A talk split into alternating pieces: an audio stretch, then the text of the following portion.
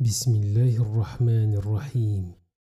De l'obligation du jeûne pendant le mois de Ramadan.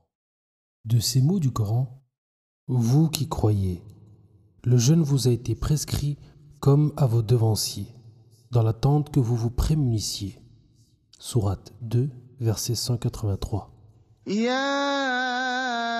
ايها الذين امنوا كتب عليكم الصيام كما كتب على الذين من قبلكم لعلكم تتقون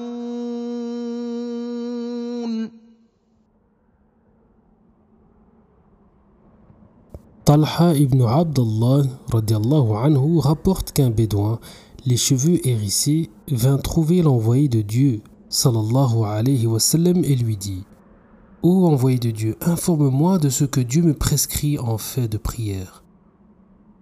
Les cinq prières, répondit le prophète sallallahu alayhi wa à moins que tu ne veuilles en faire d'autres en surérogation.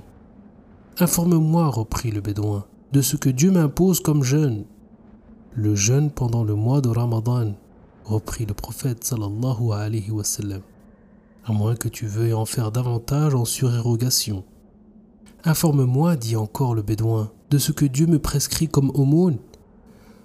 L'envoyé de Dieu, sallallahu alayhi wa sallam, lui indiqua les règles de l'islam à cet égard. Le bédouin s'écria alors Par celui qui t'a honoré de la vérité, je ne ferai rien en surérogation, mais je ne manquerai pas une seule des choses prescrites par Dieu. Cet homme dit l'envoyé de Dieu sallallahu alayhi wa sallam, sera bien heureux s'il est sincère. Ou suivant une autre version, il entrera au paradis s'il est sincère. Sahih al-Bukhari, hadith 1891.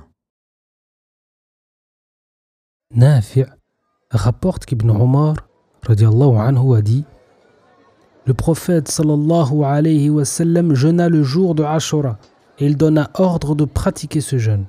Lorsque le jeûne de Ramadan fut prescrit, on cessa de jeûner le jour de Ashura. Abdullah ibn Omar ne jeûnait le jour de Ashura qu'autant que cela tombait dans un de ces jours de jeûne volontaire.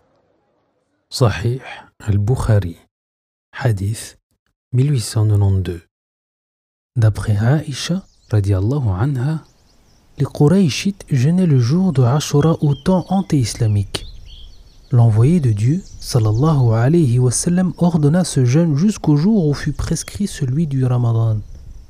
L'envoyé de Dieu, sallallahu alayhi wa sallam, a dit Celui qui le veut peut jeûner ce jour-là, mais celui qui veut manger ce jour-là peut le faire.